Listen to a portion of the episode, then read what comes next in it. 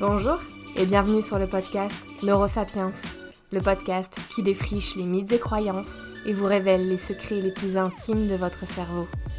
Découvrez l'outil le plus précieux de l'homme, celui qui nous a permis, à nous, Homo sapiens, de construire notre histoire.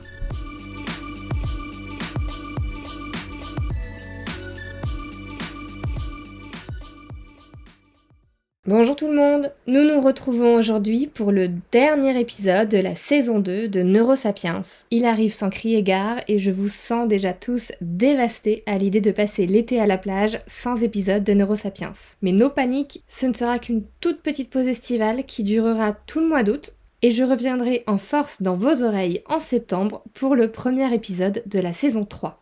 Je n'en reviens pas d'arriver déjà à la saison 3 de Neurosapiens et c'est dingue, surtout que le 8 septembre, nous fêterons les 1 an du podcast. Pour célébrer le fait que mon podcast commence à marcher tout seul et à acquérir la permanence de l'objet, blague de psy, je suis désolée, j'organiserai début septembre un concours sur l'Instagram neurosapiens.podcast. Donc filez vous abonner pour ne pas le louper. À présent, trêve de blablatage. C'est parti pour l'épisode de cette semaine.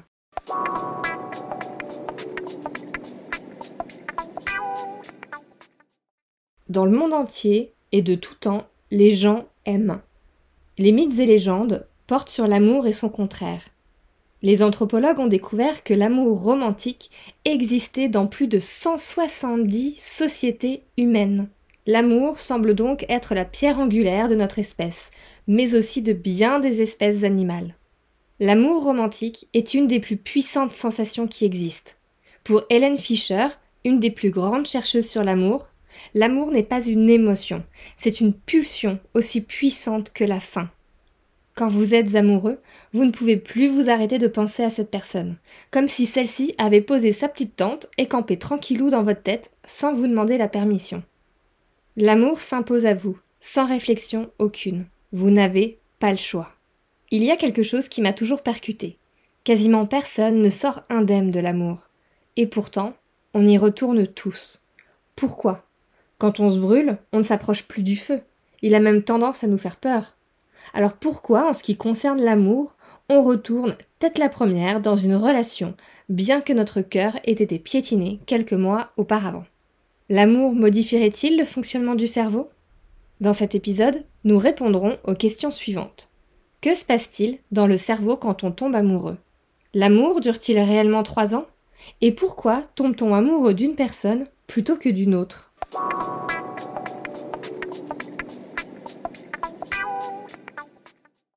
Regarder l'être aimé, se trouver en sa présence, s'accompagne de nombreux symptômes, entre guillemets, physiques. Le cœur s'accélère, vous avez souvent des coups de chaud, vos mains deviennent moites, vous avez des papillons dans le ventre. Ces effets sont entièrement incontrôlables. Je le précise pour toutes celles et ceux qui tentent de paraître un tant soit peu chill devant leur crush. Que se passe-t-il dans le cerveau amoureux? Eh bien, il faut savoir que cet état d'euphorie suivi d'un attachement profond envers l'être aimé est le fruit d'un joli cocktail chimique. Ce lien amoureux est majoritairement composé de deux ingrédients, l'ocytocine, plus connue sous le nom d'hormone de l'attachement, et la vasopressine. Le rôle de ces deux hormones dans l'attachement amoureux a été mis en évidence pour la toute première fois en 1992 par le chercheur Thomas Insel, qui a étudié quasiment toute sa carrière les liens d'attachement et la biologie qui lui sont liés. Insel et ses collègues ont étudié principalement les liens entre mâles et femelles chez deux espèces, le campagnol des prairies et le campagnol des montagnes. Ces deux petits rongeurs sont génétiquement semblables à 99%, mais ce 1% de divergence explique certaines différences spectaculaires, comme notamment leur lien d'attachement. Les campagnols de prairie s'accouplent pour la vie. Ils vivent en couple monogame, nichent ensemble et se blottissent souvent côte à côte. Tous deux sont des parents affectueux et attentifs. En revanche, le campagnol des montagnes est un solitaire et change régulièrement de partenaire. Le mâle et la femelle ne se réunissent que brièvement pour s'accoupler. Le mâle ne s'investit pas dans sa progéniture. En étudiant la chimie cérébrale de ces deux rongeurs, les scientifiques ont découvert que deux hormones libérées pendant l'accouplement pouvaient jouer un rôle dans la création de liens affectifs. Premièrement, l'ocytocine. une hormone présente chez tous les mammifères et qui est associée à la lactation. Et deuxièmement, la vasopressine, qui est une hormone engendrant un comportement agressif de protection de la femelle et un comportement paternel chez les mammifères mâles. Pour confirmer l'importance de ces deux hormones, Incel a bloqué la libération d'ocytocine chez la femelle et de vasopressine chez le mâle campagnol des prairies, les monogames. Ces derniers s'accouplaient alors, mais sans former d'attachement durable. Ils ont ensuite injecté ces hormones dans les campagnols des montagnes, polygames, et ces derniers ont développé un attachement durable suite à l'accouplement. Insel a aussi découvert que chez le campagnol des prairies monogames, les récepteurs de l'ocytocine et de la vasopressine se trouvaient dans des circuits qui étaient importants pour la récompense et le renforcement des comportements. En libérant ces hormones dans le système de récompense, le campagnol développe une sorte d'addiction, de dépendance au campagnol avec qui il s'accouple. Il retourne alors encore et encore vers le même partenaire. Les conclusions d'Incel étaient sans appel. L'ocytocine et la vasopressine ont la capacité extraordinaire d'activer ou de désactiver le développement d'un lien de couple. Depuis, le rôle de ces hormones a pu être étudié chez l'homme et leur rôle dans notre attachement amoureux a aussi été confirmé. L'ocytocine est par ailleurs une hormone favorisant aussi l'attachement mère-enfant.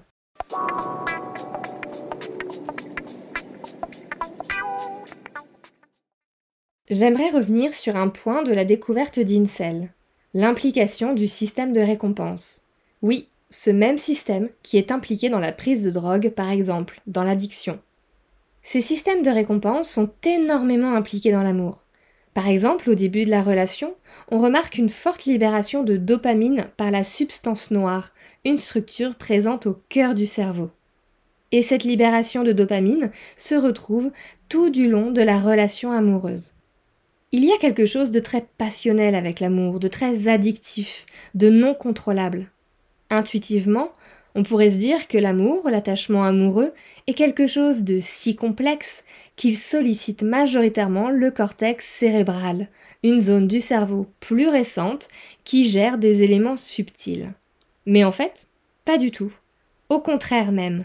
Le sentiment amoureux semble géré par des structures cérébrales très anciennes et profondes, expliquant le fait qu'on tombe amoureux brutalement, subitement, de manière inattendue. Ce sont les chercheurs Andreas Bartel et Zemir Zeki de l'Université de Londres qui ont mis en avant le rôle important des structures profondes du cerveau dans le lien amoureux. Pour leur étude, les chercheurs ont ainsi reçu 17 couples hétérosexuels très amoureux. Ils ont demandé à l'un des deux partenaires de rentrer dans un IRM.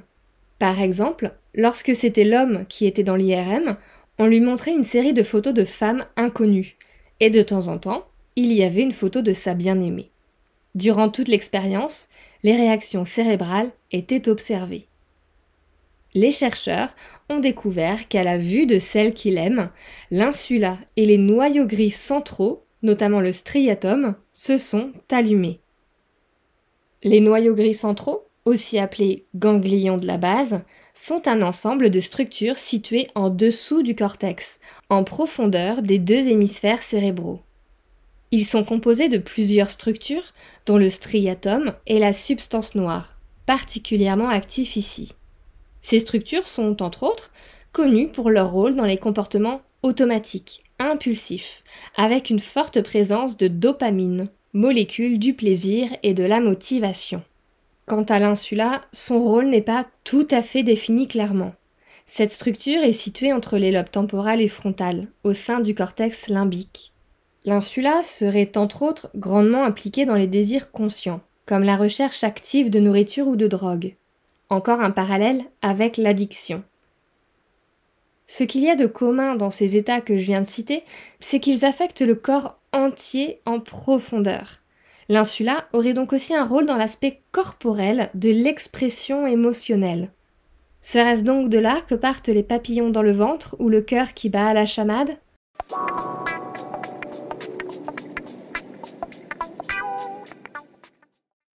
Donc pour résumer, l'amour est un cocktail chimique composé notamment de vasopressine et d'ocytocine, permettant la création du lien amoureux monogame. Nous remarquons aussi une forte activation du circuit de la récompense et des structures les plus archaïques de l'être humain situées au cœur du cerveau et responsables de comportements automatiques, impulsifs, dont la motivation est de nous combler de plaisir. Un élément dont je ne vous ai pas parlé dans la partie précédente est que dans cette étude d'Andreas Bartel et de Semir Zeki, ils n'ont pas seulement montré des photos d'inconnus aux couples participants, mais aussi des photos de certains de leurs amis. Et ils ont pu observer qu'il y avait bien une réelle différence cérébrale entre un amour amoureux et un amour pour un ami. Pourquoi une personne en particulier vient réveiller ce circuit de l'amour romantique? Pourquoi tombe-t-on amoureux d'une personne plutôt que d'une autre? Personnellement, Malgré mon côté très cartésien et scientifique comme l'en atteste ce podcast, j'aime à penser que l'amour n'est pas que chimique, qu'il existerait une âme sœur pour tous sur Terre. Mais bon, je vous partage quand même les dernières avancées à ce sujet parce que je suis sympa. En effet, beaucoup de chercheurs s'affairent pour répondre à la question pourquoi tombe-t-on amoureux d'une personne plutôt que d'une autre? En vérité, il semblerait y avoir beaucoup de raisons pour lesquelles on tombe amoureux de quelqu'un plutôt que de quelqu'un d'autre. D'un côté, nous avons certains psychologues qui pensent que nous avons tendance à tomber amoureux de quelqu'un qui est du même milieu socio-économique, qui a le même niveau d'intelligence, qui est à peu près aussi séduisant et qui a les mêmes valeurs religieuses. Votre enfance semble jouer un rôle, mais nul ne sait encore comment. D'un autre côté, nous avons les neuroscientifiques et biologistes qui ajoutent leur touche personnelle à cette histoire. Par exemple, Serge Stoleroux, dans son essai Un cerveau nommé désir, évoque la toute première étape de la rencontre amoureuse. Elle passe majoritairement par la perception visuelle.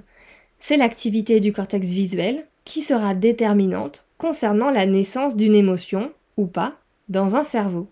Il y aura potentialité d'amour si de visu, la personne déclenche une sensation agréable, des émotions positives, quelque chose de plaisant. Et là, je vous renvoie à l'épisode sur la beauté on a tendance à trouver beau ce que notre cerveau a l'habitude de voir. Ensuite, nous avons Hélène Fischer, dont j'ai parlé un peu plus haut dans cet épisode. Selon elle, peut-être que notre biologie nous pousserait vers certaines personnes plutôt que d'autres. Par conséquent, elle a créé un site de rencontre, chemistry.com, basé sur sa théorie. Chaque nouvel entrant doit répondre à un questionnaire pour voir dans quelle mesure il présente de la dopamine, de la sérotonine, des œstrogènes et de la testostérone. Pourquoi? Car pour Helen Fischer, nous avons évolué en quatre grands types de personnalités associés au taux de ces quatre substances chimiques présentes dans notre cerveau. Les personnes se connectent sur le site internet, font des rencontres, tombent amoureux ou non, et tout cela est suivi de très près par Hélène Fischer. Une fois les couples formés sur son site de rencontre, Fischer regarde qui est tombé amoureux de qui, et compare leur taux de substances chimiques. Elle a pu remarquer par exemple que les personnes guidées par la dopamine étaient attirées par des personnes similaires, tandis que les personnes guidées par l'œstrogène seraient plus attirées par les personnes guidées par de la testostérone. Bien sûr, tout ceci est à prendre avec des pincettes. L'étude de Fischer porte sur des dizaines de milliers de personnes, mais elle serait à valider avec d'autres études menées par d'autres chercheurs et dans d'autres contextes.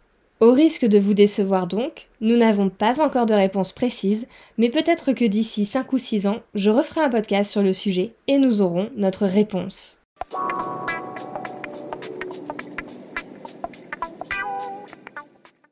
Et pour terminer cet épisode sur une note positive, j'ai l'honneur de vous communiquer l'information suivante. Non, l'amour ne dure pas que trois ans. De nombreuses études l'ont démontré, dont une étude de 2012 menée par Arthur Aaron. Il a placé une dizaine de personnes mariées depuis plus de 20 ans dans un IRM en leur montrant une photo de leur bien-aimé. Comme lors d'un amour romantique au stade précoce, ils ont découvert qu'il existait toujours une activation du système de récompense et des ganglions de la base, riches en dopamine. Les zones du cerveau associées à l'amour romantique intense s'activent toujours après 25 ans de relation. Sur cette note positive s'achève la saison 2 de Neurosapiens. Merci d'avoir réservé le même accueil à cette saison 2 qu'à la saison 1. Ce fut une saison que j'ai adoré faire. Tous les sujets m'ont passionné, donc merci beaucoup pour toutes vos propositions. Pour la saison 3, j'ai déjà quelques thèmes en tête, mais comme toujours, je vous invite à me dire quel sujet vous souhaiteriez que j'aborde en m'écrivant sur neurosapiens.podcast.gmail.com ou sur mon Instagram neurosapiens.podcast. Je vous souhaite un très très bel été. J'ai déjà hâte de vous retrouver en septembre pour la saison 3. À très vite